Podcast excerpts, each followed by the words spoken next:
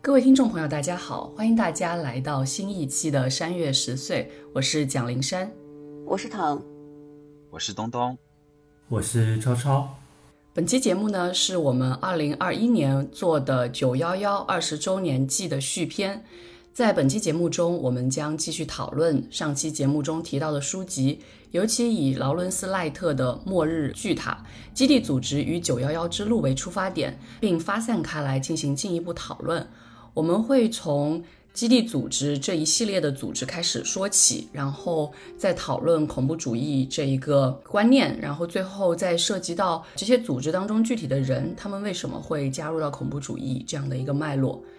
其实真的是拖了很久了，但是说实话，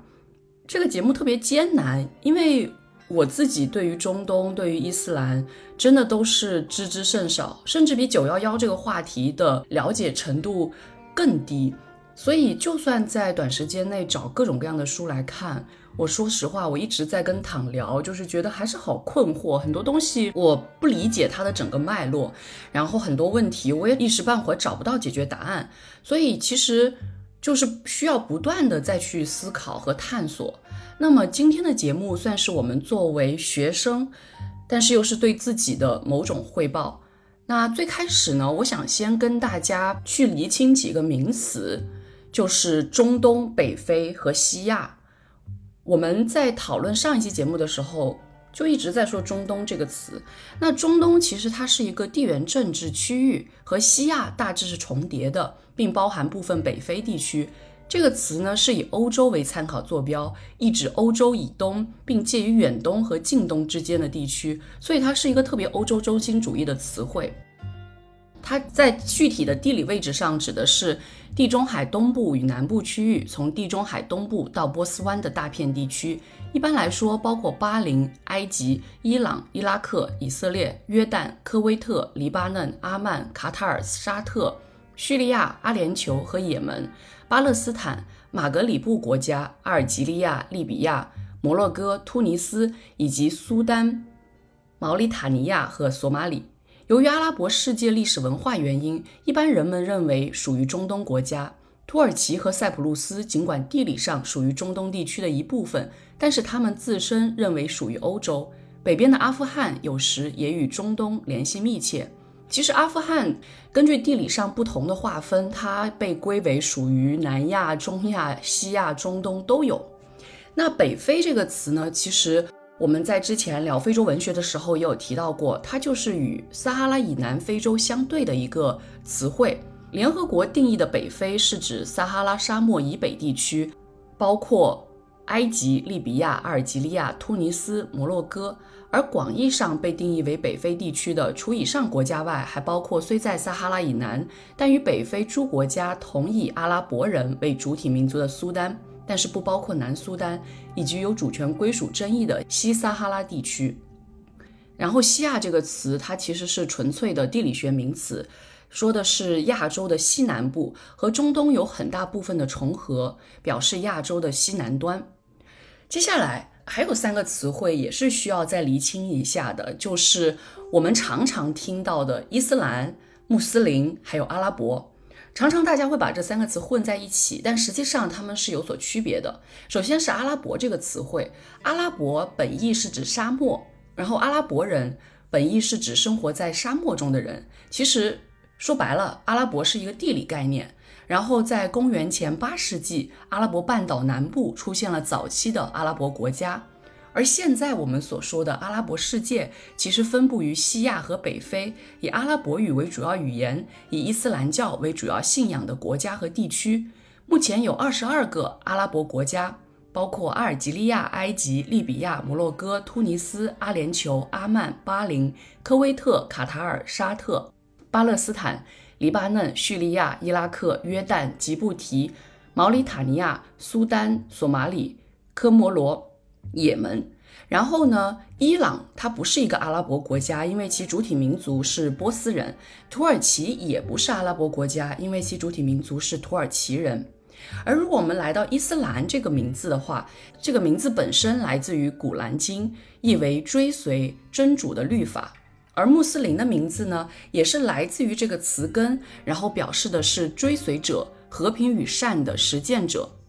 伊斯兰教其实是七世纪初兴起于阿拉伯半岛，由麦加古莱士部落的穆罕默德创立。穆罕默德逝世后，伊斯兰教通过四大哈里发和两大王朝时期的对外扩张和征服，向阿拉伯半岛以外地区广泛传播，形成地跨亚非欧三大洲的宗教。其实中国也有穆斯林嘛，就是我们所说的回族，但是也有所区别。然后。其实东南亚也有很多信伊斯兰教的。那伊斯兰教分为，就是我们在新闻当中经常会听到的，它是分为逊尼派和什叶派两大教派。目前全世界穆斯林中，百分之九十属于逊尼派，广泛分布在西亚、北非的大多数阿拉伯国家；约百分之十属于什叶派，主要分布在伊朗、伊拉克、巴林和阿塞拜疆等国家。那在这个当中，其实有时候也要区分所谓的阿拉伯国家和伊斯兰国家。比如说，伊朗、巴基斯坦、印度尼西亚、马来西亚、土耳其、尼日利亚，他们不是阿拉伯国家，但他们是伊斯兰国家。然后根据这个伊斯兰教是不是国教，然后在国家当中有没有很多遵循宗教本身来制定各种律法。又会分为宗教国家和世俗国家，所以说整个伊斯兰世界现在有五十多个国家，然后还有一些主权上面有争议的各个地区。说完这么多，其实就是为了让大家稍微有一个概念，到底我们在说的所谓的伊斯兰教、所谓的穆斯林，然后阿拉伯这些到底是一个什么样的意思，然后他们所分布的区域。那现在我们还是想回到九幺幺的这个脉络当中。在上一期节目里面，我们更多谈到的是从美国的角度出发，去谈整个九幺幺的发生的过程，还有其中的人。那现在我们想从它的另一边出发，我们来中东这个区域，然后去讨论我们在新闻当中常常听到的这个基地组织到底是怎么回事。其实基地组织只是其中的一个组织，还有圣战组织，还有他们后面合并成的基地圣战。然后最终导致了一个九幺幺的爆发，所以这整个过程到底是怎么样的呢？我们一起来先听东东跟我们分享一下。呃，关于基地组织，其实大家对于。基地组织的这个首领本拉登应该是非常的熟悉的，但是关于本拉登怎么一步一步的走向恐怖组织这个过程，在我们今天要讨论的这本书里面，其实有一个比较详细的介绍。那从我自己的总结来看呢，我觉得本拉登的这样的一个走向基地组织，可能可以分为四个阶段。那第一个阶段呢？是本拉登的这个成长时期，就是一九五八年到一九七九年。那第二个阶段呢，是本拉登和阿富汗是这个基地组织的所在地初步建立连接的这样一个时期，大概是在一九七九年到一九八四年。那么第三个阶段呢，就是基地组织初步形成的这样的一个时期，是一九八六年到一九九四年。然后最后呢，就是基地组织最终和圣战组织合并，最终发展成我们所熟知的这样的一个。全球恐怖主义的这样一个组织，大概是在一九九五年到二零零零年。那么第一个阶段呢，为什么很重要呢？是在于说，本拉登他出生在这个沙特，他的父亲叫做穆罕默德本拉登。穆罕默德本拉登呢是沙特本拉登集团的创始人，所以他非常的富有。因为这种富有，所以其实也为本拉登之后创建基地组织提供了非常大的这个经济来源。另一个方面呢，是本拉登本人的性格也和他之后的成长是有很大的关系的。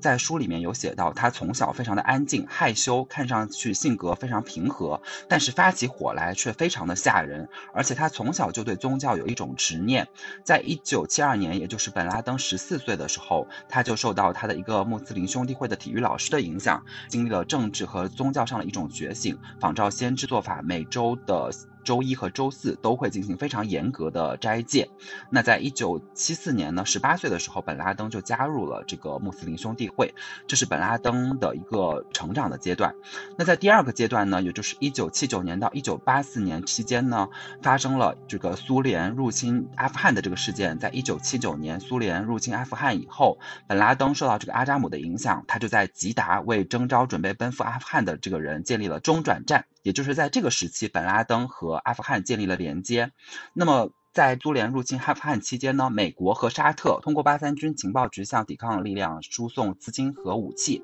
他们选择了六个主要的团体作为捐助对象。那在除此以外呢，就是沙特的这个土耳其王子呢，还建立了第七个官方指定的这个团体，以更好的代表沙特阿拉伯的利益。这个组织就命名为伊斯兰联盟。那么这个联盟呢，就是由本拉登本人接受私下的这样的一个资金资助的。我们也可以理解为是基地组织的这样的一个前身。那么在第三个阶段呢，也就是一九八六年到一九九四年期间呢，在这个阶段的过程中呢，其实主要的一些事件呢，就是本拉登他实际的来到了这个阿富汗，并建立了一个全部由阿拉伯人。就是组成的这样一个小的军队，那么在若干次的对苏联发起的战斗当中呢，他奇迹般的生还，这也给本拉登提供了一种信仰上的力量。那么在一九八八年呢，苏联最终从这个阿富汗撤军，也标志着就是说这个苏联入侵阿富汗是彻底失败了。但是本拉登在阿富汗建立的这个基地组织的这个雏形呢，并没有随之消失。他之后呢，就把这个组织带到了苏丹，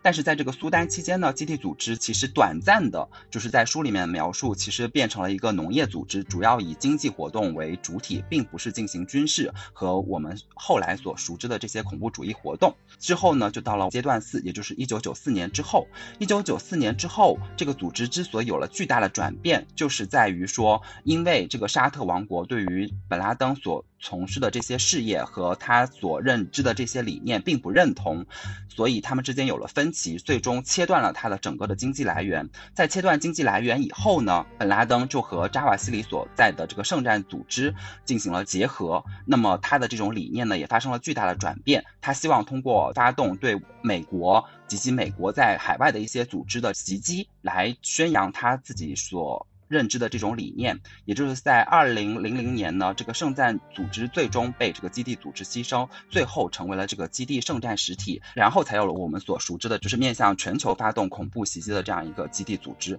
这个是我自己总结的一个大致的过程。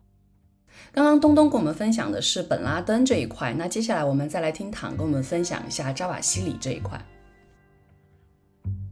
扎瓦西里其实是现任的基地组织领导人，他的全名是艾曼穆罕默德拉比耶扎瓦西里，英文名字太长了，以下就简称扎瓦西里。他一九五一年六月十九日出生于埃及的一个富裕的家庭，他的父母都来自显赫的家族，家庭成员大部分都是医生或者是学者。我觉得在讲述他的经历的时候，有必要把他的一些发生的事情放在当时的社会背景和思潮下面。因为我们会发现他的整个思想脉络的演变是和这些内容是紧密相关的。在扎瓦西里年幼的时候，他学业出色，信仰虔诚。一九六六年，也就是扎瓦西里十五岁那年，极端伊斯兰主义思想家赛义德·库特卜被纳赛尔政权处以绞刑。库特卜的一系列思想被称为库特卜主义，他批判西方，批判现代性，批判物质主义，反对现代技术，反对科学崇拜。崇尚单纯原初的伊斯兰教，希望重塑社会，把伊斯兰教的价值观加诸生活的各个层面。而为了达到这个目的，就少不了有宣教、运动、暴力革命等等手段。他的这些思想对后续的很多极端运动都产生了非常持续且深远的影响。而他的死更是成为一种殉道者的象征。当然，关于库特卜的思想演变，又有他自己当时的国际社会背景。但是在扎瓦西里的经历里面，我们就只提到这里，因为和普通受库特卜思想影响的年轻人还不太一样的是，扎瓦西里的舅舅马赫福兹拉扎姆和库特卜的关系非常的亲密，所以扎瓦西里是从小就听他舅舅给他讲库特卜的故事，库特卜的思想也成为他后来行动的理论支撑，甚至在库特卜被绞死的那一年。年仅十五岁的扎瓦西里就协助成立了旨在推翻政府、建立伊斯兰教国家的地下学生组织，并且很快成为了首领。到七十年代的时候，扎瓦西里成为开罗大学医学院的学生，他所在的这个地下组织也是逐渐壮大。而当时，埃及校园中间其实是出现了越来越多的年轻的伊斯兰激进分子，他们都自称伊斯兰组织。在短短的四年里，伊斯兰组织就完全控制了校园。这些地下组织的一部分，其中的几个也包括扎瓦西里所在的组织，后来是合并成为圣战组织。扎瓦西里在一九七四年毕业之后，他先是当军医，后来又开自己的诊所。在一九七八年和一位同样来自显赫家族而且极其虔诚的女性阿扎努维埃尔举行了婚礼。为什么要专门提一下她的这个婚姻家庭？因为当时像阿扎这样极度的一个虔诚，在当时的埃及社会并不是主流的。相反，当时埃及是期待跻身于西方化的现代社会的国家，而阿扎又是来自很显赫的家族，所以他平时戴头巾和盖头只露出眼睛。对大多数的同辈来说，是一种否定其所属阶级的行为，是很令人惊讶的。但是也正是这样，阿扎和扎瓦西里在宗教和政治理念上是一致的。阿扎对扎瓦西里的地下激进活动也是非常的支持。到一九七九年，这其实是一个很重要的年份。呃，有一个事情就是伊朗的伊斯兰领袖鲁霍拉·霍梅尼回到伊朗，沙阿政府倒台，霍梅尼宣布伊朗伊斯兰共和国成立。这是伊斯兰激进分子首次成功接管一个重要国家的政权，这其实就给其他人带来了某种希望。另外，刚才东东也有讲过，在一九七九年年底，苏联入侵阿富汗，当时有大批的难民就涌入了周边的国家。而扎瓦西里在去往巴基斯坦照顾难民的时候，就发现，哎，阿富汗是一个好地方。他觉得，如果要建立一个伊斯兰激进分子的军队，并且最终去打回埃及的话，那巴基斯坦或者是阿富汗就是一个很好的选择。他也在那里去接触了很多自称是圣战者的战士，而在一九八一年的时候，时任的埃及总统萨达特在阅兵仪式上遇刺身亡，扎瓦西里所在的组织就被认为和这件事情有关。扎瓦西里被投入了监狱，受到酷刑的折磨。在一九八二年十二月四号开庭首日，扎瓦西里在法庭上做了一个极具煽动性的演讲，并带领囚犯们展示了在监狱中受到的虐待留下的伤痕。这也使他成为了某种领袖一样的象征，而等他出狱的时候，他已经变成了一个非常冷酷的激进主义者。在他1985年来到沙特之后，后人们认为说他可能就是在那个时候认识了本拉登。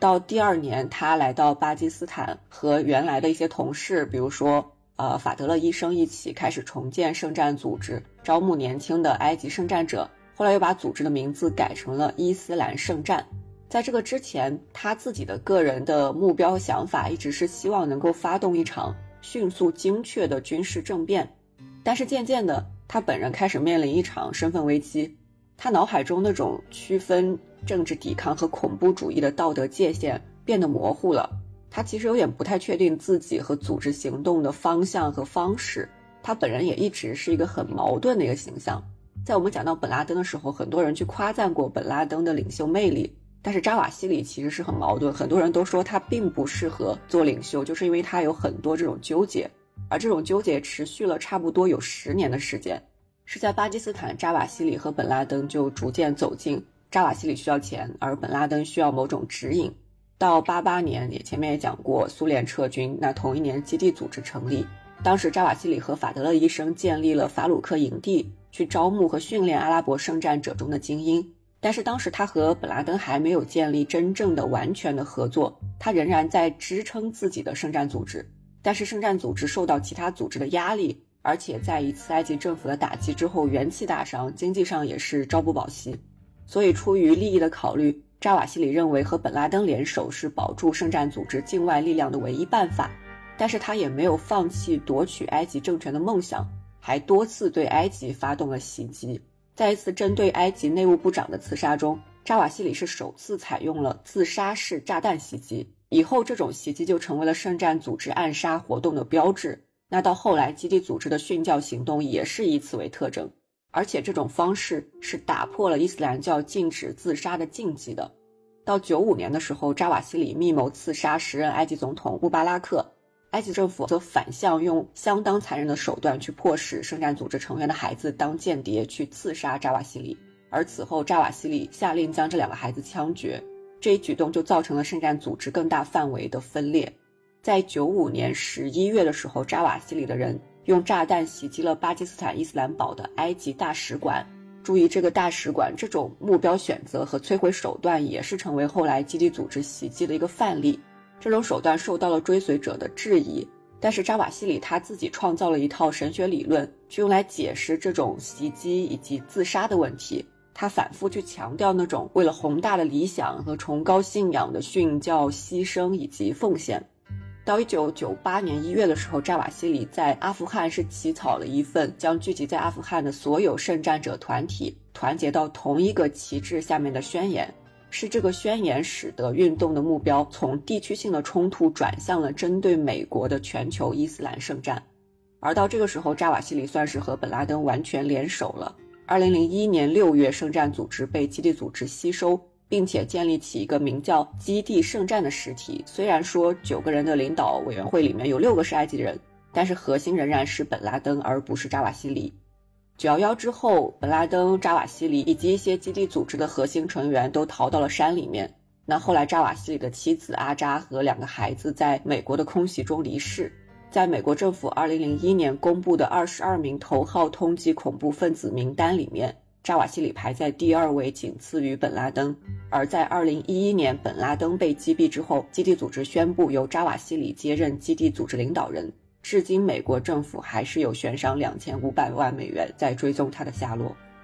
刚才我们听东东跟唐分享本拉登跟扎瓦西里的整个历程的过程当中，其实有很多跟我们等一下会讨论到的恐怖主义的思想这方面有诸多的联系。那这大概是我们如果从中东这个方面去看九幺幺发生的一系列的这个原因。那接下来我们再稍微回到美国，在《末日巨塔》这本书当中，其实讲到了很多美国在这方面所犯的各种各样的错误，然后他们错过的各种各样的时机，在美国跟。基地组织也好，圣战组织也好，还有基地圣战也好，他们对抗的过程当中到底发生了一些什么？那我们来听超超跟我们分享一下。在《末日巨塔》这本书里面，其中的一条线索就是前面东东和躺提到的，围绕着基地组织也好，圣战组织也好，围绕他们整个的这个发展脉络，他们怎么样一步一步的发展起来，并最终形成了这样的一些大规模的恐怖袭击事件。而另外一条线就是像林珊说的，美国作为这些恐怖袭击的一个重要的对象，他们是在怎么样去对抗这些恐怖袭击的？他们做了哪些努力？而最终导致九幺幺的整个过程里面，究竟有哪些是他们可能错失的一些可以阻止九幺幺袭击的机会？首先，在这本书里面，我们可以看到。美国针对基地组织、针对这一系列恐怖袭击，主要的机构包括联邦调查局、包括中央情报局，还有国家安全局。这些不同的机构，他们都在对反恐进行相关的调查。但是从书里面的描述，我们可以看到，实际上在九幺幺策划的整个过程，包括对抗基地组织的整个过程里面，这些机构。他们因为缺少合作而失去了很多挫败九幺幺袭击的机会。那最开始，其实像联邦刑事诉讼条例里面就有规定相关的情报的一个保密的要求，FBI 就把这样的一个规定当成一种禁令，禁止泄露相关的材料。之后到克林顿政府第二届任期的时候。有一些相关的改变，德资情报行动的一些信息是可以提供给刑事调查员了，但是在此之后，仍然由于各个机构之间担心自己的情报泄露给对方之后会导致自己丧失主动权，或者对方的某一些行为会扰乱自己的调查等等这种一些官僚作风的东西，或者说因为一些非工作的因素导致的一些个人情绪上面的对立。等等这样的因素，最后导致这些机构之间并没有很积极的去共享他们的情报。像这本书里面提到的关于九幺幺，就有很多次是因为没有共享情报，一方不掌握另一方的情报，而导致他们很遗憾的没有发现九幺幺袭击的一些关键的线索。其中最重要的一次就是两千年一月五日。九幺幺的袭击者在马来西亚的一次会议上面会面。关于这样的一次会议，实际上在一九九九年底，国安局就通过电话监听得知到了这个信息，同时还得知了与会者之一哈利德米达尔的全名，还有另两个与会者的名字纳瓦夫和萨利姆。此前，国安局实际上是在同一部电话上面获悉了纳瓦夫的姓是哈兹米，但是。国安局本身并没有在这条线索上面继续的追查。然后当时中情局这边是掌握了米达尔和哈兹米两个名字，而且在调查过程当中拍下了米达尔的护照，护照上面可以看到有效期到两千年三月底，可多次入境的赴美签证。这个情报发给了中情局的亚利克站之后，派驻亚利克站的联邦调查局特工实际上是请求向联邦调查局通报相关情况的，但这个请求并没有得到答复。另外，中情局这边虽然对马来西亚方面进行了监控，但是没有对会议进行窃听，于是他们失去了发现这次基地组织密谋九幺幺的一个机会。然后在一月八日，马来西亚秘密情报部门。通知中情局驻泰国的负责人称，参加过会议的三个人，就是前面讲到的米达尔、哈兹米和哈拉德，即将飞往曼谷。事后我们是可以知道的，哈拉德就是之后发生的科尔号爆炸案的主谋，他此行会去曼谷与炸弹袭击者会面。但是当时中情局没有警告任何特工对这几个人进行跟踪，也没有通知国务院将米达尔的名字列入恐怖分子监控名单。这些。如果做了其中的某一些事情的话，是很有可能导致最后九幺幺袭击在实行之前就被发现，甚至被控制住的。三个月之后，中情局获悉哈兹米于两千年一月十五日飞抵洛杉矶。如果中情局当时检查了乘客的名单，就会注意到与他同行的还有米达尔，至少有一名已知的基地组织人员是身在美国的。但是中情局。既没有通知联邦调查局，也没有通知国务院，这个隐瞒导致最终没有能够把这样的一个情报有效的利用起来。这种隐瞒事后有很多的猜测的原因，可能是因为他对于联邦调查局存在着一些顾虑，也有可能是他有一些其他的相关的计划和打算，而中情局在国内没有行动的法律权威。此时。还有一些因素，可能是中心局本身的运转出现了一些混乱，所以导致他没有办法有效的处理这些情报。但无论是什么样的因素，最终实际这个情况导致的结果就是九幺幺事件挫败他的机会就这样失之交臂了。而劫机者可以在此期间在美国境内肆意的去放手执行他们的计划。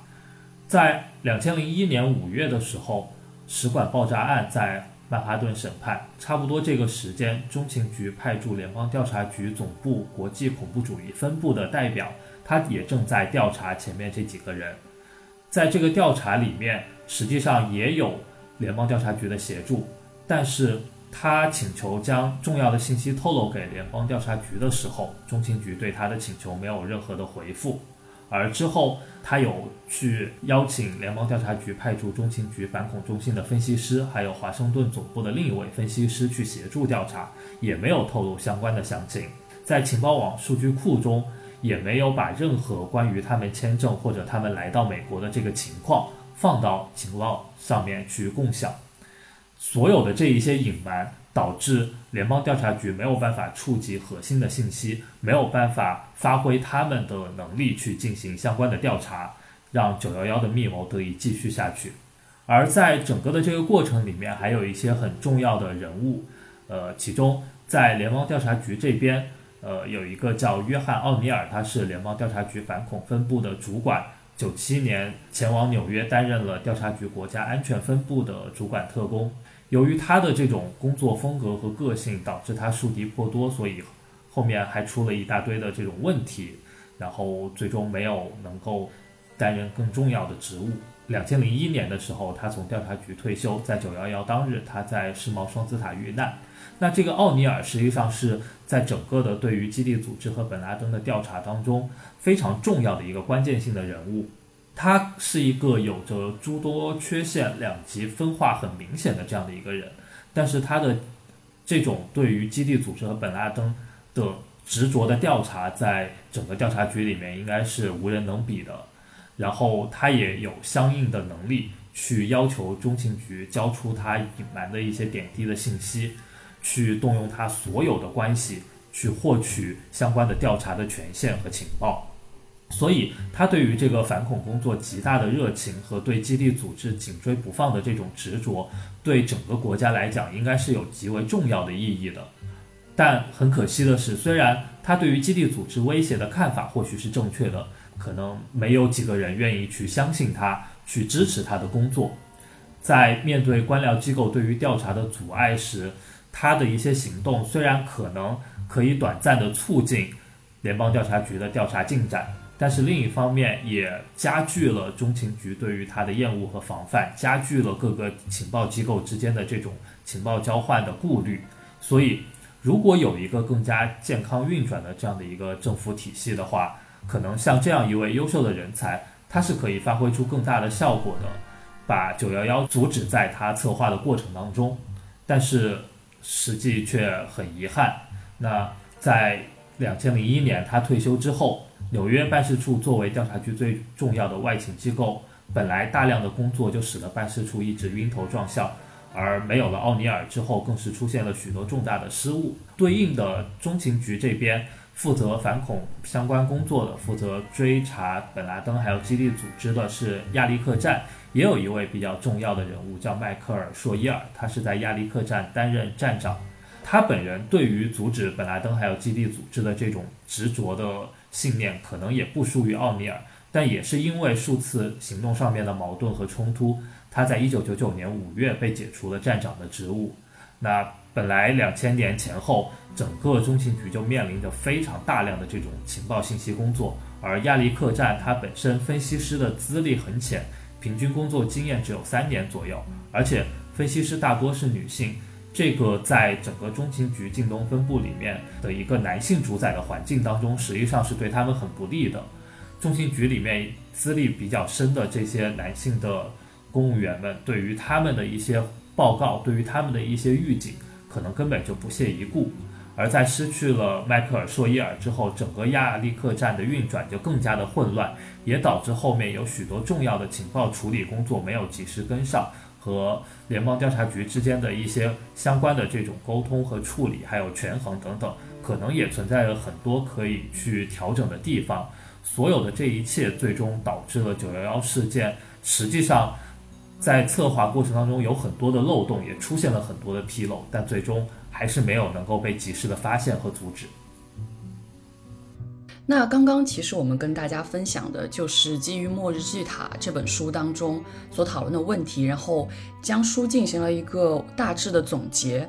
然后其实看完这本书之后，我们都有很多的疑问，所以我们又读了很多别的书，然后想要跟大家进一步讨论恐怖主义的形成，还有其中更具体的人。首先，我还是想跟大家来聊一聊恐怖主义这个概念。其实这是一个非常难定义的概念，但是呢，其实很多的机构、很多的学术研究，还有各种各样的新闻报道当中，也已经帮我们为恐怖主义定了性。然后，如果大家还有印象的话，之前在前一期节目我也有分享美国总统在九幺幺发生之后对于恐怖主义的一种定义。那如果我们回到比较权威的一些定义，比如说联合国人权事务高级专员办事处所写的一份报告《人权、恐怖主义和反恐怖主义》当中，对恐怖主义的定义是以平民为目标，追求政治或意识形态目的的暴力行为。那这里有三个关键词，一个是平民为目标，然后是政治或意识形态目的，然后是暴力。那当我们说到这个定义的时候，可能大家会联想到的就是战争。那战争跟恐怖主义之间的区别，其实最简单的区分就是，战争是不以平民为目标的，而恐怖主义其实专攻平民的。比如说在九幺幺当中丧失的大量的都是平民。但是呢，虽然这样去定义，但其实两个概念之间的界限有时候是很模糊的。比如说，一位很有名的研究这方面的学者叫。塔拉阿萨德就是塔拉勒阿萨德，他在《论自杀式炸弹袭击》（On Suicide Bombing） 这本书当中就有强调说，制造恐怖和实施暴行是我们所居住的不平等世界中的好战行为，是我们对什么是残酷、什么是必要的理解，是我们辩护或谴责某种致死行为的情感面向。所以，其实。当我们去思考恐怖主义的时候，我们会从我们自己的视角去出发，而很少会想他们那个他者到底是怎样的。这里就有一个非常困难的问题，就是我们在思考恐怖主义的时候，我们常常会把恐怖分子视为绝对的他者，但实际上有时候也不一定纯粹是这样。比如说，呃，另外一位很有名的学者 Iqbal Ahmed，就是艾克巴尔。艾哈迈德，他在《恐怖主义：他们的和我们的 Terrorism Theirs and Ours》这样的一篇文章当中，就用以色列和巴勒斯坦之间的例子来讨论恐怖主义的这些官方定义。他说，恐怖主义常常唤起我们负面的情感，然后恐怖主义其实是在全球范围内实行。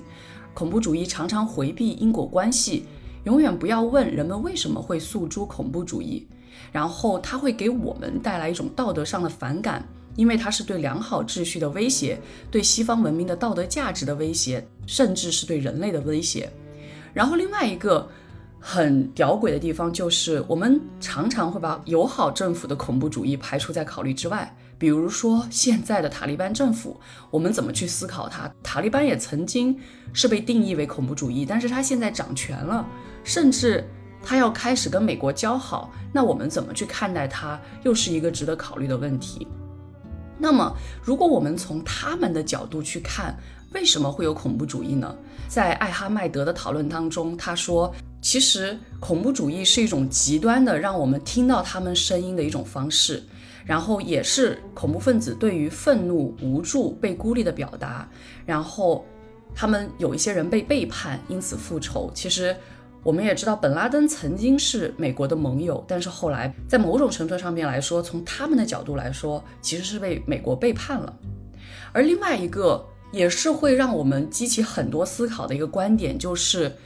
我们去思考恐怖主义的时候，刚刚其实躺也有提到扎瓦西里他的整个很纠结的过程，就是他其实缘起是对埃及政府的一种政治抵抗。那我们就会想到一个非常好的词汇，叫革命。然后在艾哈迈德的讨论当中，他也区分了革命与恐怖主义。革命意识形态的缺失是恐怖活动在我们这个时代蔓延的核心。十九世纪马克思主义和无政府主义之间的大辩论中的一个要点就是使用恐怖。马克思主义认为，真正的革命者不会进行暗杀，你不能通过个人的暴力行为来解决社会问题。革命者并不拒绝暴力，但他们拒绝将恐怖作为一种可行的革命策略。所以我们可以看到，虽然这样去讲，但是到底谁来判断某一个暴力是否合理、是否合法呢？这个事情本身也是值得讨论的。所以说了这么多。其实恐怖主义确实是非常难定义的。那刚刚我是对恐怖主义这个概念给大家进行了一些区分，然后提出了很多的问题。那我们先来听坦跟我们分享一下旧式的恐怖主义跟新式的恐怖主义之间有什么样的区别。刚才林珊也提到说，我在讲扎瓦西里的时候，他自己甚至对于这个政治抵抗和恐怖主义的边界都感到很困惑。那书里面其实也多次讲到不同的阵营对暴力以及暴力使用程度的不同态度。我最开始想到这个恐怖主义这个概念的时候，首先想到其实是吉登斯在社会学里面关于这个新旧恐怖主义的一个区分。而在一般意义上讲恐怖主义的时候，他为了和我们通常所讲的战争概念做区分，他采用的也是联合国关于恐怖主义的定义。就是把以国家为主体实施的暴力是排除在恐怖主义的定义之外的。那比较给我启发的就是这个新旧两种的一个区分。吉登斯认为说，恐怖主义是和传播技术的变迁分不开的。如果想要恐吓到更广泛的人群，那这些暴力信息就要非常迅速地传达出去。这种即刻传播对于具有象征意义的这种恐怖主义暴力行为是极为重要的。而他所谓的旧式的恐怖主义是和民族主义的兴起分不开的。旧式恐怖主义的关键在于要在民族对于该地区的国家机器没有控制权的地方，用暴力手段去创建国家。他的诉求是地方性的，即便是有全球网络的支撑，仍然是地方性的。而新式恐怖主义是有赖于全球化的，在范围啊、组织结构和手段等方面都和旧式的不一样。比如说基地组织，它有范围更广的地缘政治目标，还有重塑伊斯兰社会的野心。那在组织结构方面，有些组织的支持者，不管是多少吧，是分布在全球各地的。我们在前面介绍主要人物的时候，可能没有特别强调，但是有提到说这些极端组织在世界各地都是有分支的。比如说圣战组织的它的报纸《圣战者的办事处》是设在哥本哈根。那另外一点就是这些极端组织和当地的国家政府之间其实是有着千丝万缕的联系的。我们前面在讲本拉登讲扎瓦西里的经历的时候，其实他们都是有去到各个国家和各国的政要人物见面，甚至是合作。而最后，在手段层面，就是恐怖主义，它因为诉求的范围有限，它暴力的使用范围也有限，而且比较有针对性、目的性。但是新式恐怖主义，它出于传播恐慌的需求，它的暴力手段往往是更残酷、更吸引眼球、更有象征意义的。为什么在这里对这种新旧做一个区分？因为这里面有一个导向，说既然新式的恐怖主义，也就是我们今天在这里讨论的恐怖主义，有刚才讲到的这些特征。那么，真的存在真正的反恐战争吗？就是说，真的能够使用传统战争的方式去应对新式的恐怖主义吗？正是由于新式恐怖主义的这些特征，也许会需要更强、更新式、更不一样的这种国际社会的合作、支持和预防。我觉得确实是很给人带来思考的，就是当我们去思考所谓什么是恐怖主义，什么是反恐战争的时候，然后恐怖主义跟战争之间到底有多大的区别或者是联系，我觉得是一个真的很值得思考的问题。那接下来我们再来听东东跟我们聊一下另外一个很重要的恐怖组织 ISIS 伊斯兰国。伊斯兰国，它其实是一个活跃在伊拉克和叙利亚的一个极端伊斯兰组织。那么，从维基百科和一些书籍的介绍来说呢，它其实也跟我们前面讨论的这个基地组织是有一定的渊源的。首先呢，它是。其实是主要参战叙利亚内战的反政府武装中的一个，然后曾经一度占领了伊拉克北部以及叙利亚的中部的部分城市和地区，而且他自己认为自己是一个独立的国家，但是这个在国际社会并没有得到广泛的认可。他其实参与的战争呢也是非常多的，他主要参与了包括伊拉克战争、伊拉克内战、利比亚内战，然后阿富汗战争这些武装斗争。那么伊斯兰国呢，他主要做的一些事情呢，就包括说他会俘虏包包括记者在内的这个平民，并对他们进行斩首，然后把这些视频进行广泛的传播。在这样一些非常不人道的这种行为的这种传播下呢，国际组织普遍把它定性为一个恐怖组织。那么在二零一九年呢，伊斯兰国的组织的这个首任领导人，也就是巴格达底，在美国的一次突袭中丧生。那么在二零二二年的二月三号呢，第二任的这个哈里发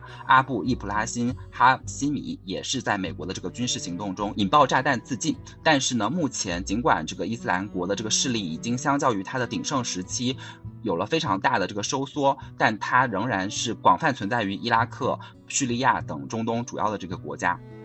最后，我们再听超超跟我们来分享一下塔利班。如果说像 ISIS 像基地组织，大家会很自然的接受他们是。恐怖主义、恐怖组织这样的一个存在的话，那塔利班可能就会是一个更加复杂的话题。塔利班是发源于阿富汗坎大哈地区的逊尼派伊斯兰原教旨主义组织，主要的领导人都曾是坎大哈附近乡村的伊斯兰教学者，本身奉行结合他们普什图部族的律法和伊斯兰沙里亚法的这样的一种治理的形式。最初，塔利班的势力是集中在阿富汗南部地区的。在一九九零年代末，他们取得了阿富汗的政权。但在九幺幺事件之后，因为阿富汗的战争，他们又被美军还有北方联盟给夺去了他们的政权。之后，持续的以游击战、恐怖行动等形式一直对抗，到二零二一年，他们又重掌政权。塔利班和基地组织之间的这个关系，其实。呃，早期塔利班就为基地组织和本拉登提供了庇护，而且也策划了大量的这种恐怖袭击行动。基地组织曾经在2001年9月，也就911事件发生之前，以自杀式炸弹袭击刺杀了阿富汗北方联盟军事领导人艾哈迈德·沙马苏德。他的刺杀导致了，就是阿富汗的这些地方军阀失去了一个强有力的领导，从而陷入了长期的内斗，难以抵抗塔利班的攻势，这也是造成后面塔利班卷土重来的原因之一。那么整个这个塔利班其实他做了很多我们可能多少都听过的这种恐怖袭击，比如说有好几次的这种人质劫持的事件，然后他们残忍的杀害了人质，并且呃发表了很多这种他们对于恐怖袭击负责的这种宣言。但同时，我们也看到他数度执掌了阿富汗的政权。对于塔利班而言，我们对于他的描述可能会更加的矛盾和复杂一些。而且，整个阿富汗本身它的内外部的这个政治环境就非常的复杂。从内部来讲，呃，阿富汗它的自然环境上面有大量的这种山地和荒漠隔绝，呃，同时本身的经济比较落后，严重的依赖于毒品和走私。而基于不足的这些地方军阀势力，导致整个阿富汗的权力非常的分散，冲突频繁，而且内部的腐败非常的严重。从外部来说，周围有像巴基斯坦、沙特阿拉伯、伊朗、塔吉克斯坦、乌兹别克斯坦等等这些国家，他们基于一些宗教、民族文化等等各种各样的因素，在地缘政治上面形成了。阿富汗内部的很多军事力量的一个背后的实际的支持势力，而且它也持续的受到各个大国在整个中东地区的这种角力的影响，所以这种混乱、分裂和破败的局面，实际上提供了塔利班迅速成长的客观条件，而且也是导致塔利班在阿富汗战争期间难以实际的剿灭。而且最终，他可以死灰复燃，重卷整个阿富汗的这个掌控的一个绝佳的保障。就在这样的一个环境底下，其实对于阿富汗南部地区，尤其是坎大哈周围的这些普什图人来说，塔利班是他们自己自身文化、部族等等一脉相承的这样的一个政权。而塔利班对于整个阿富汗内部这种分裂的军阀势力的这样的一个反抗，对于他们而言，可能。是某种程度上的一种正义的一个战争，是对于他们的某种程度上的一种解放。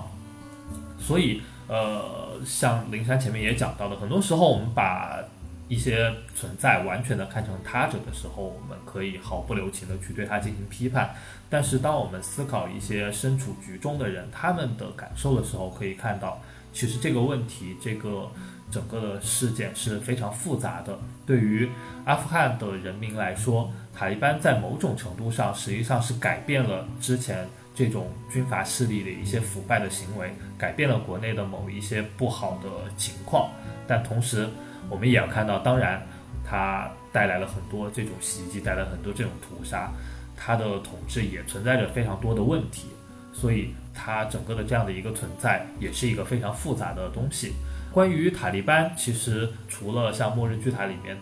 提到的一些信息以外，我也阅读了另外一本，它名字就叫《塔利班》，那副标题是“宗教极端主义在阿富汗及其周边地区”。这一本书是完全围绕着整个塔利班的发展，然后阿富汗国内的整体的这个局势的演变、历史进程的改变，去讲述了塔利班从最开始出现到最终能够。获取政权的这全部的这样的一些过程，然后包括这本书虽然出版的时间比较早，但是在九幺幺袭击之后又再版的时候增添了新的部分，去描述在新的时间里面发生的一些情况。所以如果大家有兴趣的话，也可以去读一读这本书，去了解关于塔利班的一些相关的信息。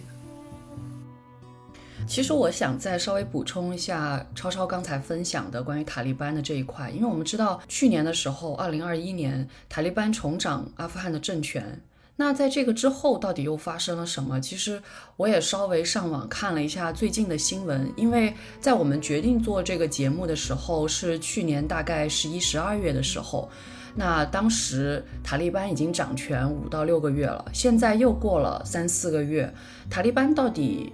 在阿富汗做着什么样的事情，然后又面临什么样的一个内政外交？其实从外交来说，现在塔利班仍然在寻求各个国家能够承认他们的这一个政府，不过目前还没有这样的一个承认。但是我刚好昨天前天在查的时候，就发现了一个新闻，就是联合国安理会在二零二二年三月十七日通过决议，延长联合国驻阿富汗的救助团的授权一年，以确保联合国团队正式存在于阿富汗。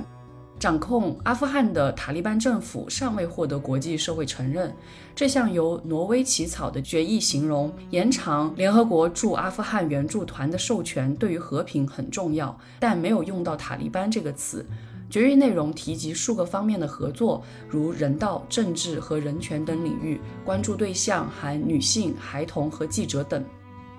我也稍微查了一下二零二二年的世界人权报告，里面也有提到说，就是塔利班在掌权之后，还是压制了女性权利的进展。虽然他们强调说会给女性受教育的权利，同时又限制了媒体自由。而这两项呢，是二零零一年之后的重建工作当中取得的重要成就。那除了人道危机之外，其实。阿富汗现在也面临着收入损失、现金短缺、食品价格上涨而导致的粮食匮乏等等各种各样的问题，所以仍然是令人担忧的一个局面吧。这是我们分享的大概从一个更加宏观的角度，恐怖主义、恐怖组织等等相关的一些内容。接下来我们想进入到看《末日巨塔》之后另外一个很重要的问题，就是其实《末日巨塔》给了我们非常非常多。具体的人物，我当时看的时候，我觉得一个很大的困惑。然后同时，其实末日巨塔也给了一些解释的一件事情，就是参加恐怖主义的人，我们常常一种刻板的想法会认为说，参加恐怖主义是走投无路的结果，可能是被蒙蔽，然后受教育不够。但是其实真的不是这样，其实有很多很多的原因，为什么人们会参加到恐怖主义当中。那我们先来听坦跟我们分享一下，为什么会有人参加恐怖主义？这些人又是怎么样的人？其实，在《末日巨塔》里面，作者对这一点是有好几处分析的，而且在不同的年代加入极端组织的人群是有区别的，甚至是不同的组织吸引到的人群也是有区别的。从我们前面提到的几位关键的极端分子出发，我们就会发现。可能和人们普遍关于恐怖分子的想象不太一样，本拉登和扎瓦西里都是出身于上层社会的富裕家庭。扎瓦西里的家族出了大量的医生和学者，那本拉登的父亲穆罕默德·本拉登是从船坞工人一路发家到建筑业大亨，甚至别人对本拉登推崇的一个魅力点就是觉得本拉登出身富贵，但是平易近人。另外，对本拉登参与阿富汗圣战影响最大的，前面也提到过的阿卜杜拉·阿扎姆，他同样是一位宣扬只要圣战和长枪的学者。而从二十世纪七十年代开始，埃及各大校园里出现了那些年轻的伊斯兰激进分子，并且最终成立了各种各样的伊斯兰组织，也包括后来的圣战组织。那他们就是当时的大学生。而当时这种伊斯兰激进组织是一种广泛而多样化的运动，它其实吸引的是来自社会各界的人，尤其是受到高等教育、家境良好的人。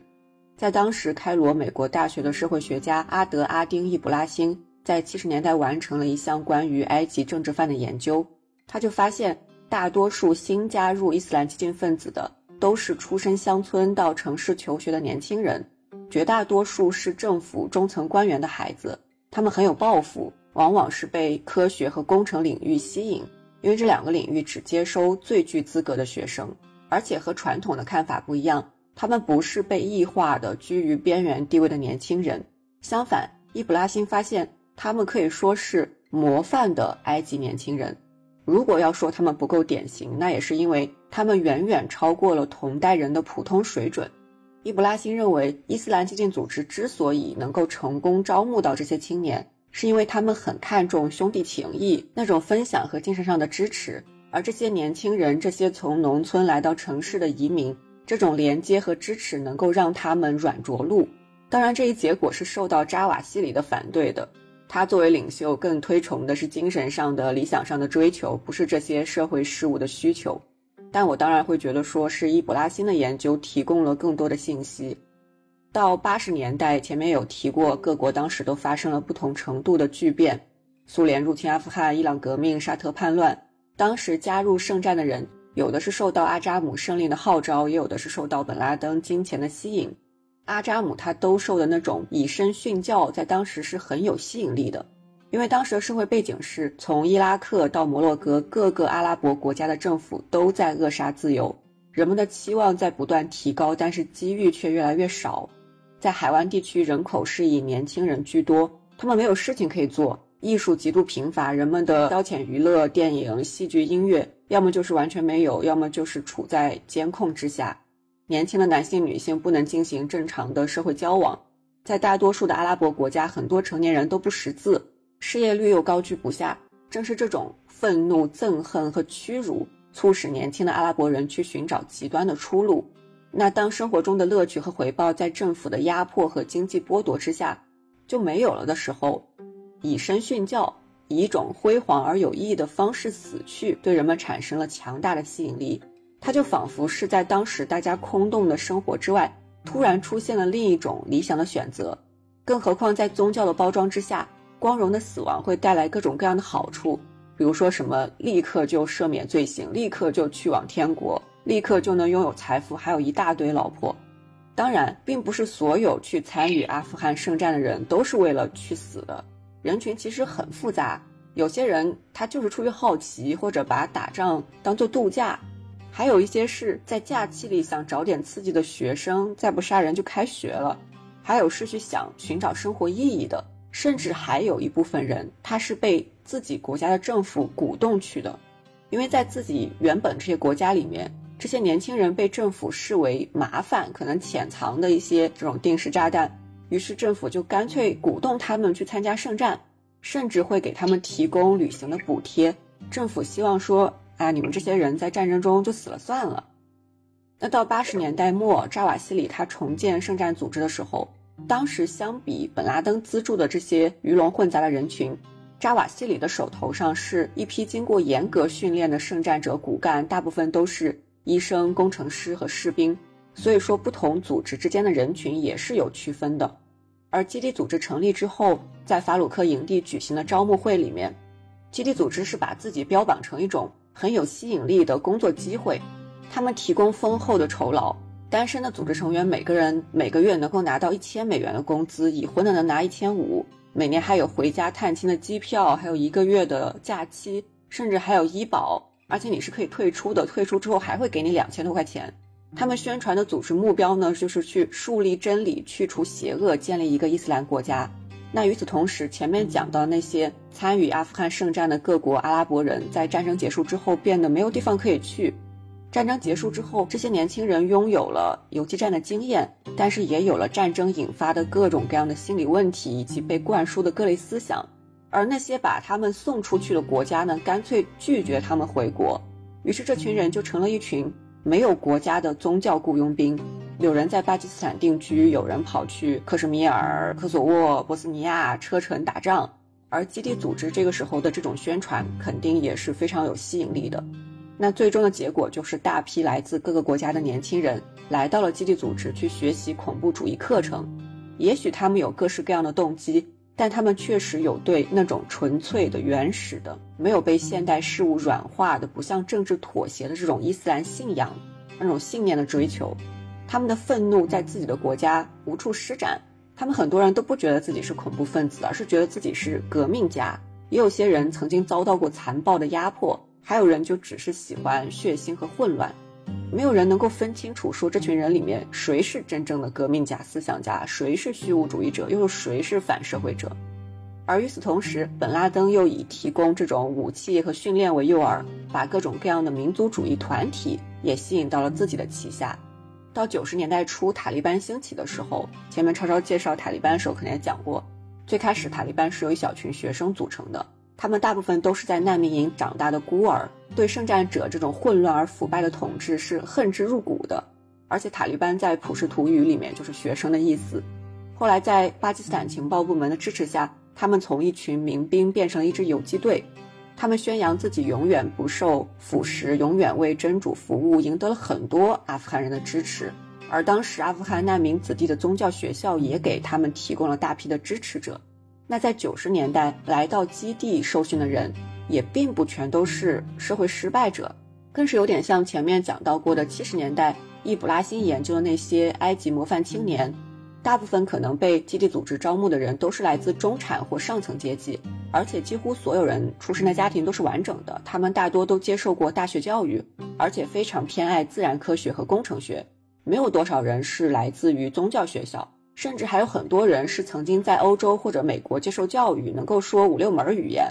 他们在加入圣战之前，甚至很多人都不是特别的信仰这些宗教。那比起阿富汗战争时期的那些圣战者，九十年代这一批的激进分子，他们的历史更复杂也更多样化。上一代圣战者中间可能有许多中产阶级的职业人士啊，他们带着一个家庭来到了阿富汗。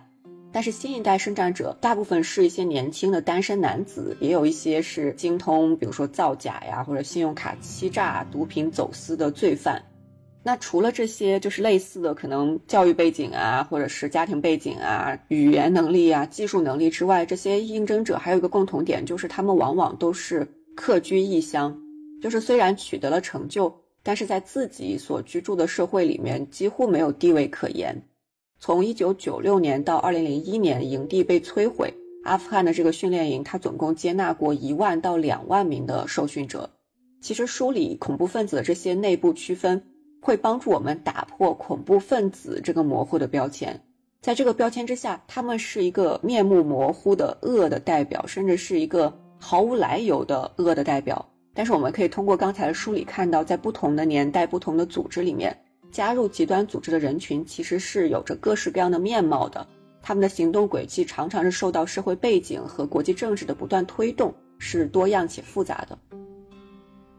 其实刚刚躺的分析特别到位，就是我在看《末日巨塔》当中，也是给了我对于所谓的恐怖分子这种单纯的恶背后很多多样的一些理解。其实我在读《末日巨塔》的过程当中，有一个人特别吸引我的注意，就是九幺幺劫机者的一个领袖人物，就是穆罕默德·阿塔萨伊德。他是一个埃及的恐怖分子，然后他正是躺形容的可能七十年代那一批人。虽然他出生在一九六八年，但是很像那个时代的那种。中产阶级，然后受过大学教育，甚至去德国留过学，你会觉得这样的人到底是为什么？他可能真的就是在寻求某种人生的意义。然后在这个当中，我又看到了一种性别的面相，因为在《末日巨塔》当中有这样的一段话。就是赛义德在遗嘱中声明，任何孕妇或不幸真主者都不可参加我的葬礼，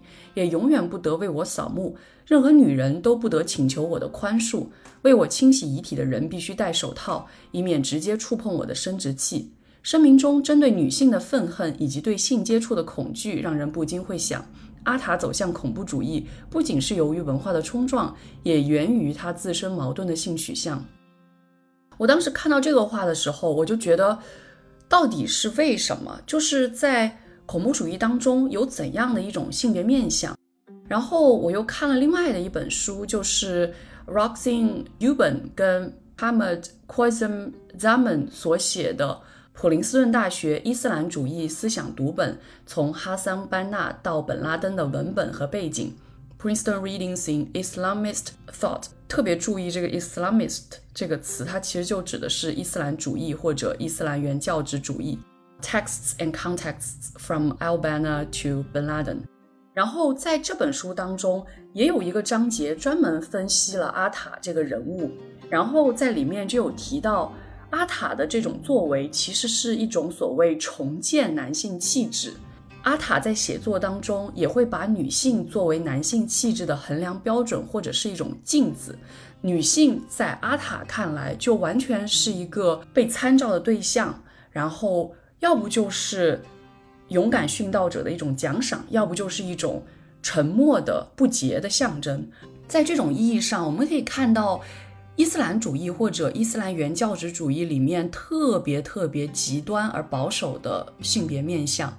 在这个里面，我想继续跟大家去分析书中所提到的一些性别的问题。在《末日巨塔》当中，包括刚刚在躺还有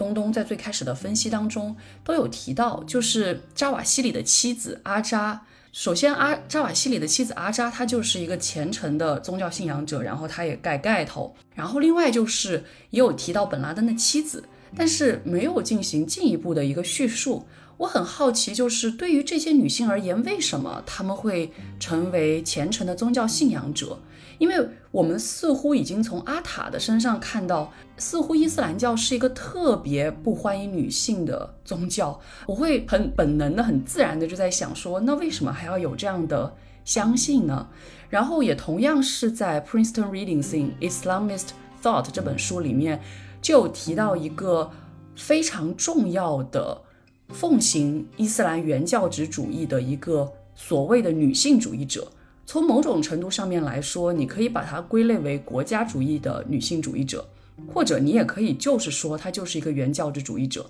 她的名字叫 Zainab al-Ghazali，叫宰纳哈扎里。她是一个埃及的运动家，然后建立了穆斯林妇女协会。我们刚才不断听到穆斯林兄弟会，也就是哈桑班纳所建立的。那这是一个相对应的组织，然后跟穆斯林兄弟会有很多的合作。对于这种伊斯兰原教旨主义的女性主义者来说，对《古兰经》的阐释是男性和女性之间有着根本的生理差别。虽然妇女与男人在信仰上是平等的，但男人在智力、能力和身体方面强于女人，所以男人应该管理女人。然后哈扎里就是这一个。所谓的伊斯兰原教旨主义的女性主义者，她支持性别分工和性别隔离，要求妇女戴面纱。尽管她自己积极参与公共领域，与男性一起工作，但她却将穆斯林妇女限制在私人领域。她的主张甚至超过了最保守的伊斯兰主义男性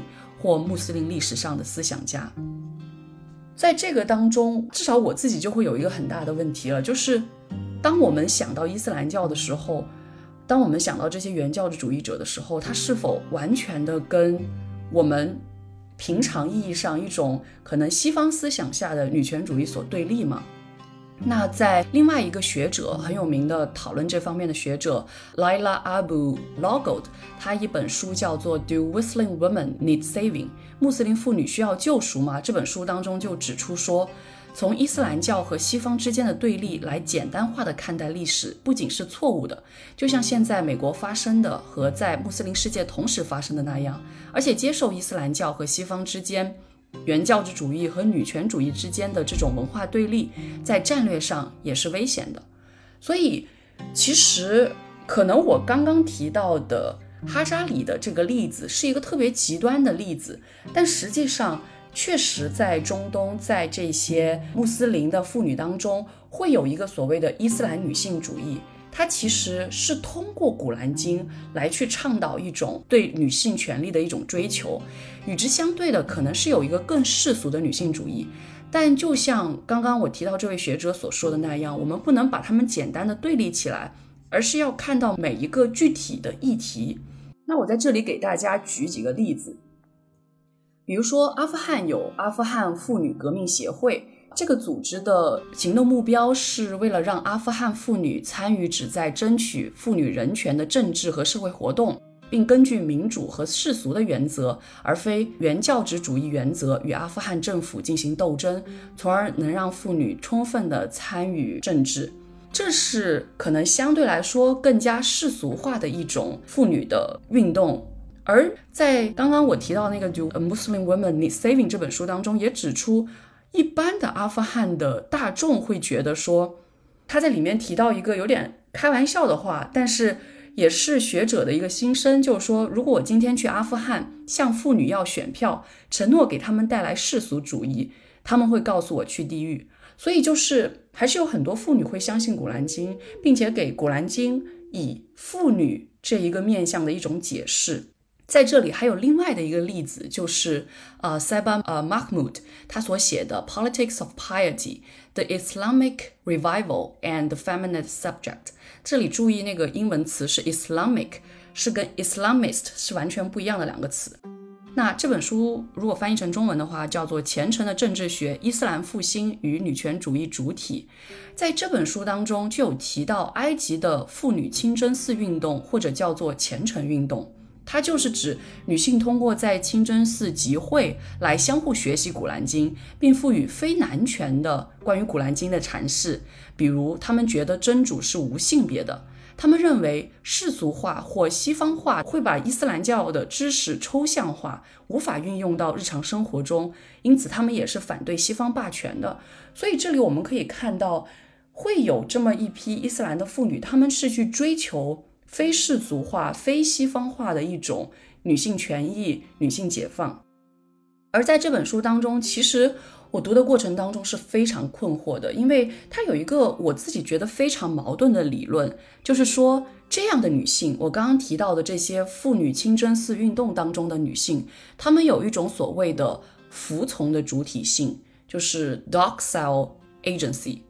在这里，她们服从的是《古兰经》。在这本书当中，作者用到了福柯特别著名的一个理论，叫做 subjectivation。这个 subjectivation 这个词指的是主体透过技术与实践纳入衣着、行为、外表或是语言等等生活细节，而将自身塑造成这个文化所允许或是强制施加的特定形式。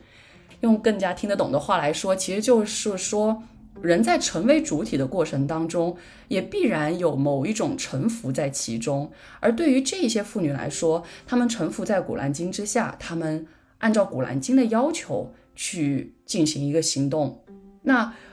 说完这个，就是伊斯兰女性主义跟更世俗的女性主义之间的联系跟区别之后，我们平常在新闻当中经常听到的一个争论，就是关于这个盖头。或者叫头巾，或者叫西甲布，这样的一个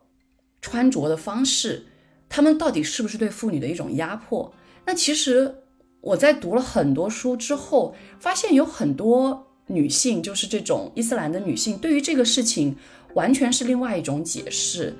因为按照伊斯兰的观点来说，其实这种西甲布它带有谦逊、隐私和美德的含义，然后。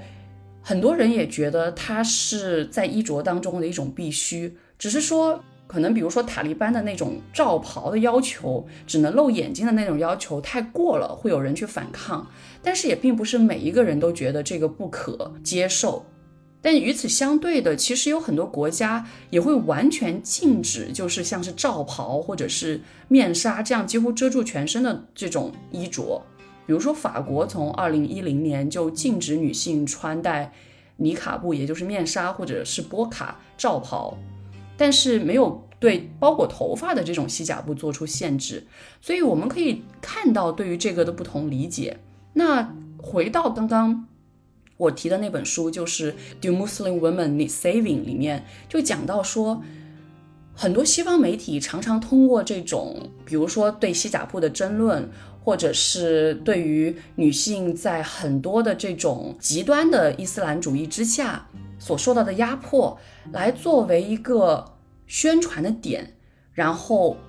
有一整套的关于 saving 的话语，关于拯救的话语，关于救赎的话语，然后他们的整个背后的逻辑就是西方的文明人拯救落后的穆斯林妇女。那这个作者他又提示我们说，一定要谨慎这样所谓拯救的话语。并且应该去尊重彼此的不同。同时，他也提到说，其实人们在这里面临着非常现实的问题，比如说不断的战争造成的各种各样的问题，有犯罪经济、毒品交易，然后因之而带来的社会动荡和贫困。所以，我们不能总是太过局限的思考宗教和文化的问题，而是要一直把它放在这种历史和政治的维度下进行思考。那我刚刚讲的可能还是蛮混乱的，但是确实是我最近看了很多这些书之后的一些思考，没有太多的答案，我也存在着很多困惑。但是就像作者提到的，要学会尊重彼此的不同，然后我觉得还是要多去读书，然后多去思考吧。刚刚我分享的这一些，可能是在性别面向下的这些各种各样的女性主义。那我们再来听唐跟我们分享一下 ISIS 下的这些新娘的故事。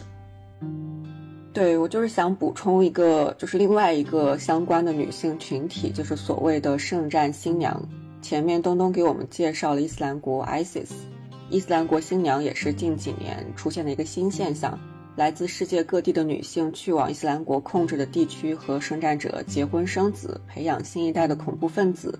这些在西方世界长大的女孩也并不全是来自信仰虔诚的家庭，甚至有些她本来都不是穆斯林。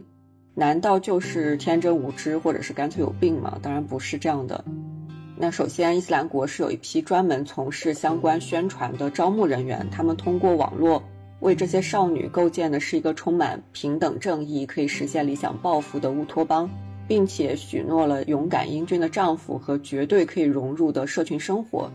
关于这个招募的过程，我是读了一本法国记者安娜·艾瑞尔在二零一五年出的。叫做在圣战者的皮肤之下，大概是这个意思，因为没有中译本。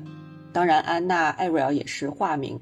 她是试图去通过假扮身份的方式去探求伊斯兰国新娘的招募过程。在二零一三年底的时候，安娜她就经常去巴黎北部那个北非移民聚居的地区观察，去跟那里的年轻人学习说话的习惯和语气。混久了之后，她就了解到了一些极端组织的网站。而那些网站呈现的就是一个乌托邦的样貌，圣战者穿着迷彩服，拿着枪，看上去神采飞扬的。然后孩子们在田野里面玩耍，女人们穿着传统的服饰，脸上是有一种很平静的幸福。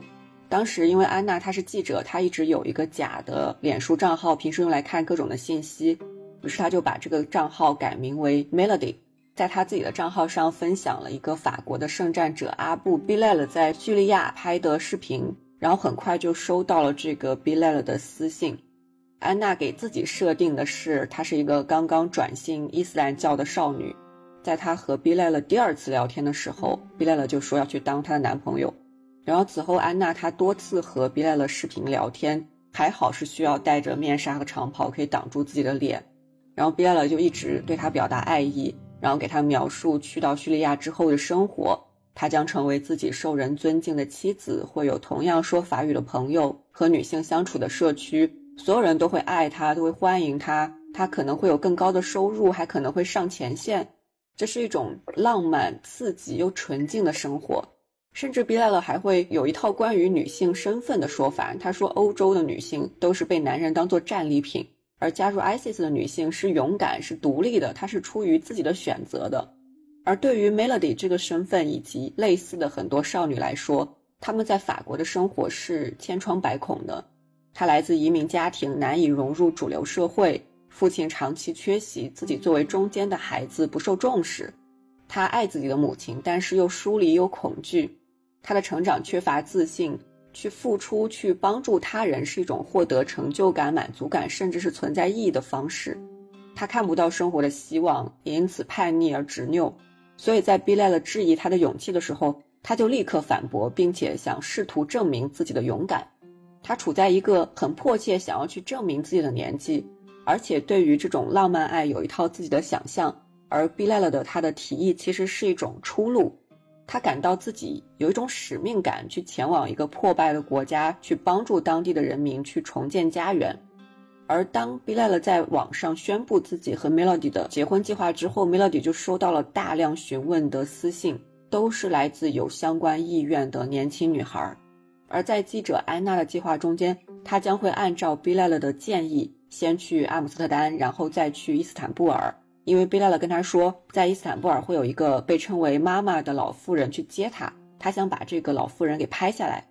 但是事实上，到了伊斯坦布尔之后，他才发现并没有这个老妇人。贝拉勒让他独自去前往一个边境城市，于是安娜就及时收手，回到了法国，然后把自己的经历写了出来。而贝拉勒针对 Melody 发出了一份教令，让人在任何地方看到他就立刻按照伊斯兰法律杀了他。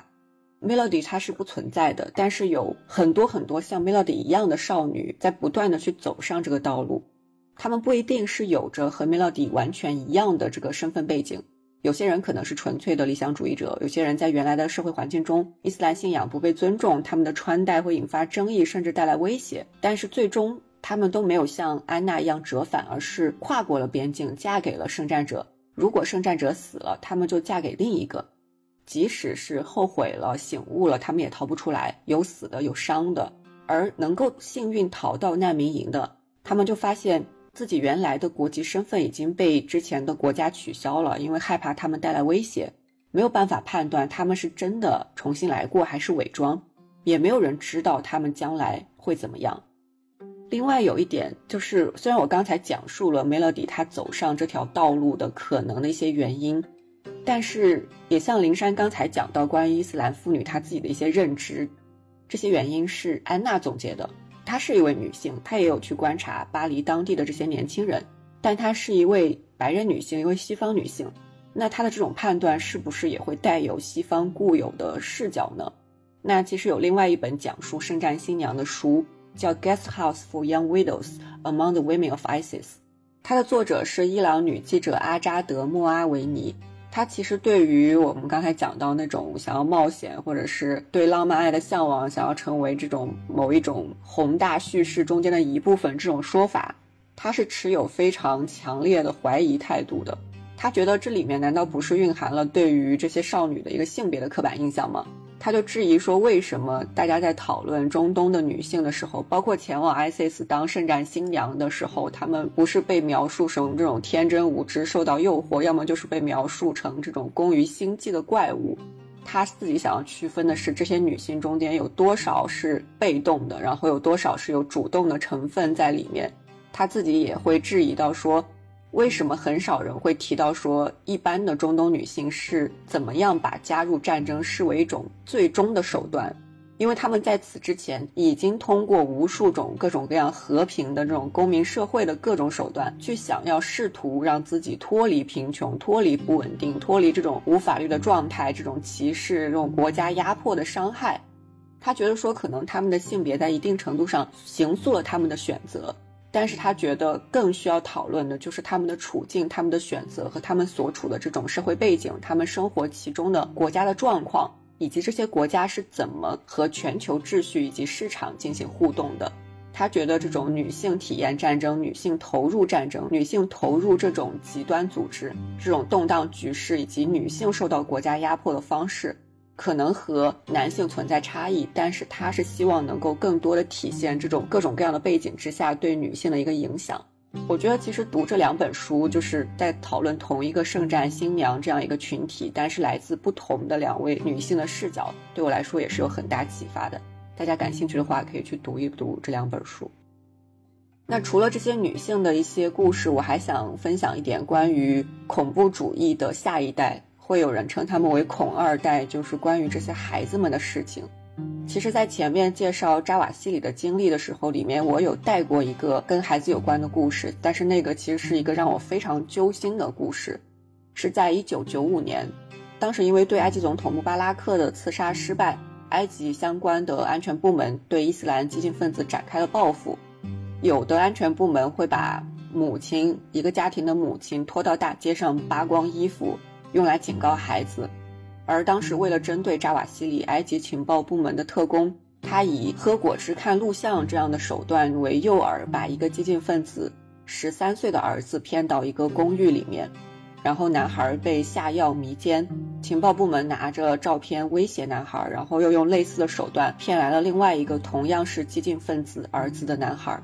两个人被威胁，然后在家里面放窃听器，去用相机拍文件。最终演变到被利用去运送炸弹，想要炸死扎瓦西里。特工让男孩拎着装了炸弹的手提箱，并且最终直接把他丢了下来。两个男孩都暴露了，最后被圣战组织审判枪决。在这件事情里面，孩子被埃及政府当作打击激进分子的工具。作为激进分子的孩子，他们似乎根本丧失了作为一个孩子、作为一个人的权利。这其实也会让我想到书中的另外两个。琢磨比较少的孩子，一个是扎瓦西里的儿子穆罕默德，他其实和前面林珊讲到的赛义德有一点点像，他是一个身体纤弱，然后彬彬有礼的男孩，总是被人挑逗欺负，他更喜欢待在家里帮妈妈做事。书里面就写到这里，没有对他的生活细节做描写，但是我们可以想象到，在这种推崇男子气概的当地社会，穆罕默德这种内敛的气质是很不受人待见的。而另外一个是本拉登的儿子，时年十二岁的哈姆扎。当时在他哥哥的婚礼上，哈姆扎读了一首诗，诗里面说：“我们究竟犯了什么罪，要被逼着离开祖国？我们将和卡菲尔战斗到底。”卡菲尔就是不虔诚或者是不信真主的人的意思。这两个男孩分别是两位关键的极端分子的儿子，但是我们可以看到他们生活的分叉，但是书里面并没有写到他们的命运，而这个分叉就会让我想到之前看的一个纪录片，叫《恐怖分子的孩子》，导演是因为叙利亚内战流亡德国的叙利亚人塔拉勒·德尔基，他在2014年伪装成同情圣战的战地记者回到叙利亚。和极端组织努斯拉阵线的成员阿布一家一起生活了两年。阿布有八个孩子，每个孩子都是依照著名的恐怖分子起的名字，比如说其中一个叫奥萨马，取自本拉登；还有一个叫艾曼，就是取自扎瓦西里，两人只差一岁。在这样的家庭里面，孩子完全不理解什么叫残酷，什么叫残忍。他们在小小年纪就把那个鸟斩首，然后模仿爸爸做炸弹、埋炸弹。直接拿真枪玩耍，甚至想要射击他们两岁大的堂妹。有一次，有一个孩子看到堂妹两岁哦没有戴头巾，就对爸爸说他没戴头巾。爸爸的回应是开枪打他。然后后来，奥萨马和艾曼都加入了一个训练营。有一个场景是，这一群孩子穿着迷彩服去做军事训练，而另外一条岔路上是另外一群孩子拿着书去学校上课。在这个训练营里面。教官为了训练他们的意志，甚至直接拿真枪往他们脑袋旁射击。他们学习极端伊斯兰主义恐怖思想，被灌输要向基地效忠。那除了这些内容，在这个纪录片里面，其实你也能够看到，说这些孩子们一起去放孔明灯，一起游泳，一起玩水。在父亲受伤之后，他们沉默地看着夕阳，感觉到那种茫然和无助。你会意识到，他们就真的还是小孩，是几岁的孩子。但是这也就使得我们前面讲到那些很残酷的东西就更加的残忍。在这个训练营结束之后，奥萨马他被选上了去往更高的训练营，要去那里待三年。再之后就是去到前线，而比他小一岁的弟弟艾曼被淘汰了，他回到家继续读书。由此，两兄弟的命运也就有了分叉。有一个片段是，艾曼放学回家，然后给奥萨马念课上学到的课文，课文讲的是。哦，有外星人来到地球，跟地球人交流，说你们要教会我们什么是爱与快乐，这对生命很重要。在影片的最后，奥萨马背着大包去了训练营，而艾曼在课堂上解开了一道数学题。未来怎么样不知道，但是可以算是极度灰暗里面的一点点光亮吧。因为我找材料的时候看到了2015年中信出版社出的一本书，叫《我父亲是恐怖分子》。这本书其实是发源于一个 TED 演讲。主人公叫扎克·伊卜拉欣，他的父亲在监狱里面还参与策划了九三年的世贸中心爆炸案。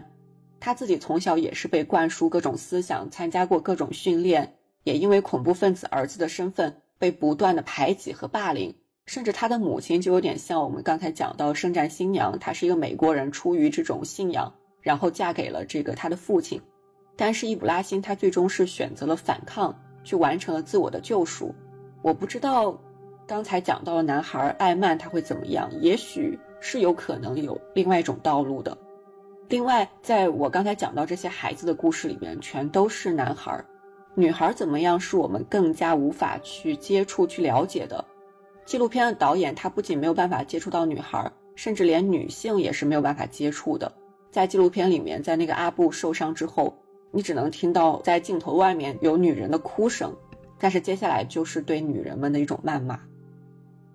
唉，我我觉得我听到这些故事真的是我都不知道，就是一方面觉得很无法想象，另外一方面又觉得大家都生活在同一个世界上，但是生活如此的不同。我真的觉得就是这些问题、这些故事都值得被讲述，然后确实是要做很多的改变。最后，我们再来听东东跟我们分享一下。在中东的中国人的故事，